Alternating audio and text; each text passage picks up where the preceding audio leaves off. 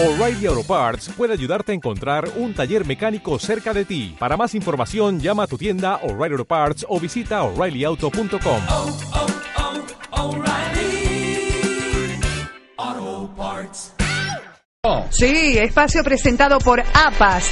Meta de la asociación, difundir la cultura del seguro haciendo conocer las coberturas y cláusulas de contratos. Daniel Layuz, hemos tenido muchísimos llamados porque tenemos entendido que en Chile hay una nueva reglamentación para los argentinos que viajan en auto. Buenas Es- tardes. Buenas tardes, Ronnie. Exactamente, eh, siguiendo el tema deportivo, Copa Copa América. América, eh, en la frontera, cuando lleguen los autos argentinos, o los que están llegando ahora, no es nuevo esto, pero lo están implementando desde hace un tiempo atrás, es la exigencia de un seguro, el SWAPEX, que se llama, que quiere decir seguro obligatorio para vehículos extranjeros. No importa que tenga, tenga seguro ya en el país. No, no importa. La- puede llevar el, el seguro del Mercosur, pero eh, lo mismo le van a exigir que contrate un seguro. Lo pueden hacer desde la página web, que es www.consorcio.cl barra SOAPEX mm, y otra vez barra.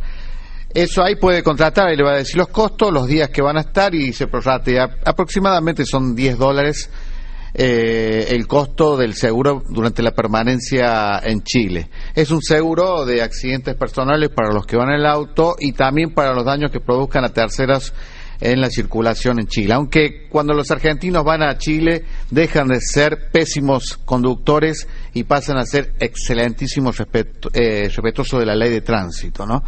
Eh, cuando se dice que van a 60 kilómetros, respetan los 60 kilómetros. Cuando dice pare para que pase el peatón, para. O sea, ojalá que no lo usen, pero allá somos excelentes conductores, Ronnie. Sí, ya lo creo, ¿Mm? ya lo creo. Además, los chilenos han hecho respetar la norma. Exactamente, Eh, en cierta sí. oportunidad yo viajaba con Mario, iba conduciendo a Pucón eh, por la ruta esa interminable y aparentemente pisé las dos rayas, algo por el estilo, entonces nos pararon. Dice, caballero, licencia de conducir. Y te ponen la multa y se quedan con el carnet. Sí, ya tienen el carnet. Y entonces te entregan una especie de recibo que te sirve para transitar durante 15 días, una cosa así. Y a los 15 días ya directamente perdés el carnet. Eh, y vas a transitar con, con esa nota y cuando vas a pagar la multa correspondiente te devuelven el carnet. Y, y la gente ha tomado noción de todo eso, lo que representa. Pero en Chile, por ejemplo, Jorge puede dar fe que está en estos momentos, Osvaldo Hueve, eh, Parodi, eh, todos los compañeros que están viajando, cómo se respeta al peatón. Eh, eh, al máximo. En las pocas calles, en todos los lugares se respeta al peatón, inmediatamente se detiene el automóvil para que pase el peatón.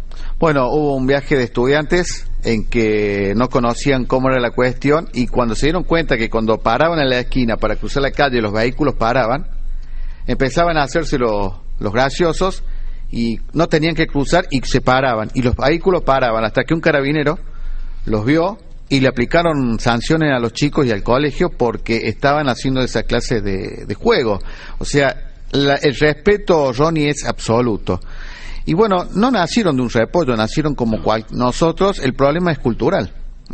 Ellos tienen cultura vial y nosotros no. Cómo aplicaron la ley también. Es que se aplica la ley, Ronnie. Acá en los controles uno ve, eh, yo digo una cosa, si a uno se le quema la lámpara en la ruta y le hacen una multa, ya con la multa el auto es seguro si sigue? No. No. Bueno, acá cobran la multa y lo dejan seguir. O sea, la, la inseguridad sigue, supuestamente. Claro, si te han detenido justamente por ese problema, porque no puede viajar de esa forma. Claro, pero eso me llamaba la atención, porque una vez nos pasó a nosotros, Sí. en un móvil de la radio. Se había quemado mientras transitábamos, pues los choferes tienen, eh, digamos, como norma, registrar todo cuando van a salir, y se había quemado cuando, cuando era de día, Sí. pero se había quemado cuando íbamos. Entonces, bueno, aplicaron la multa correspondiente, sigan, hasta luego. Y no pusimos lámpara, nada. No, por eso ya, ya la- o sea, ya el vehículo al hacerle la multa ya es más seguro para, para, para transitar. O sea, es todo un folclore de, de juntar plata, ¿no? Pero bueno, es, es lo que tenemos y bueno, es lo, lo que vivimos. Bien. Pero Esto es así. Vamos con preguntas entonces. Tengo mi negocio asegurado y me robaron sin romper nada cuando atendía y la compañía aseguradora no me pagó porque era hurto y no robo. ¿Cuál es la diferencia? Bueno, sí, en las pólizas de integral de comercio, como la que ha tenido este señor, seguramente no ha contratado con un productor porque está preguntando esto, pero eh, la cuestión es que las com- la- este tipo de póliza cubre el robo, el hurto no. La diferencia cuál es? El robo es con, intimidación de arma, con violencia, con rotura de una puerta, una ventana o de algún elemento que ejerza violencia para producir el robo. El hurto no, el hurto es eh, está ahí, eh, por ejemplo, no sé qué tipo de negocio será, pero sí es de ropa, por ejemplo. Mientras el, el señor este está teniendo otra persona, viene este mal habido y agarra un pantalón y se lo esconde dentro de la campera. Eso es hurto, porque no ejerció violencia. Eso como no es no es no hay forma de, de- de tener un siniestro acotado, eh, las compañías no lo cubren. El hurto no está cubierto, sí cu- está cubierto en el combinado familiar. Bien. Compré el seguro en el CPC para mi auto. Me lo robaron y aún no me lo pagan después de haber pasado cinco meses. ¿Qué puedo hacer? Bueno, ¿qué puede hacer? Es contratar en otra compañía más responsable y no, no, veri- no ir a estos tipos de seguros en que cobran muy, muy barato, Ronnie, y, y no están asegurados. Digamos que son compañías, por decirlo así, en que juntan plata para y patean los siniestros. Eh, cansan a la gente, entonces termina desistiendo o aceptando el ofrecimiento que es muy por debajo del valor del vehículo y lo que tiene que hacer es no comprar un seguro, sino contratar el seguro. Contrate un seguro, asesórese antes de contratar. No se ve- vea en el precio, que no se fije en el precio, fíjese en la compañía y tipo de compañía que es. Para eso está la superintendencia o distintos medios. Don Google puede verificar y examinar por ahí qué compañía es la que le están ofreciendo, o si tiene un abogado, consultarle si esa compañía que le están ofreciendo a muy, muy pero muy sospechoso bajo costo, eh, es buena. Eh, ¿Qué comprende la cobertura de responsabilidad civil? Otra pregunta. Bueno, la, la, la cobertura de responsabilidad civil es todo daño a tercero o a personas, a terceras personas o cosas en que, por ejemplo, produzca, no sé si es el rubro automotor, en el caso del rubro automotor, lo que produzca con el vehículo, y si es en el caso de, a ver, de, de mala praxis, también es una responsabilidad civil. Es el daño que produce, o sea, una, una mala atención médica, por ejemplo, es una responsabilidad civil, genera que es la mala praxis. Son todo daño a terceras personas. Una cosa que, que viene ahora, un cambio bastante profundo a partir del primero de agosto, es con el nuevo Código Civil, en que se van a modificar bastante las pólizas, ya que eh, se modifica también el aspecto eh, de la responsabilidad civil. Una cosa en los vehículos que va a pasar a partir del primero de, de, de agosto es que va a ser tanto el responsable que conduce como el que tiene eh, el, titular registral. O sea, el titular registral y el conductor o el que tiene la guarda del vehículo, ahora van a ser responsables los dos.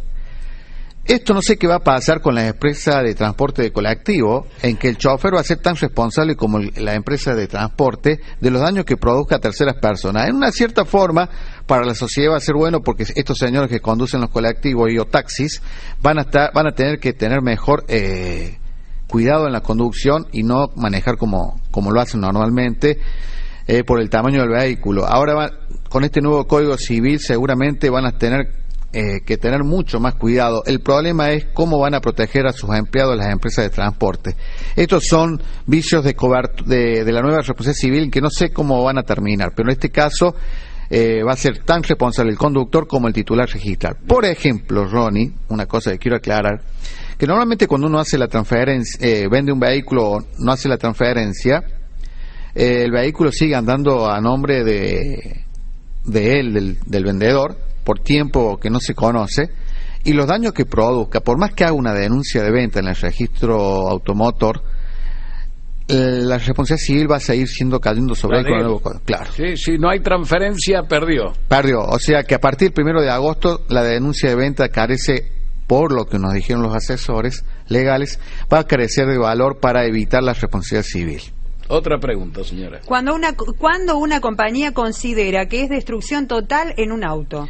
Bueno, la- eh, hay dos cláusulas. La mayoría de las compañías eh, están dando cobertura a la vieja usanza, que es la destrucción total al 80% del valor de la destrucción, o sea, de, la reparación, por ejemplo. Si la reparación con repuesto y mano de obra supera el 80% del valor del vehículo, que hoy es la gran vedette de las coberturas, porque la, los costos de reparación más los costos de los repuestos este, están dando oh, mucha destrucción total.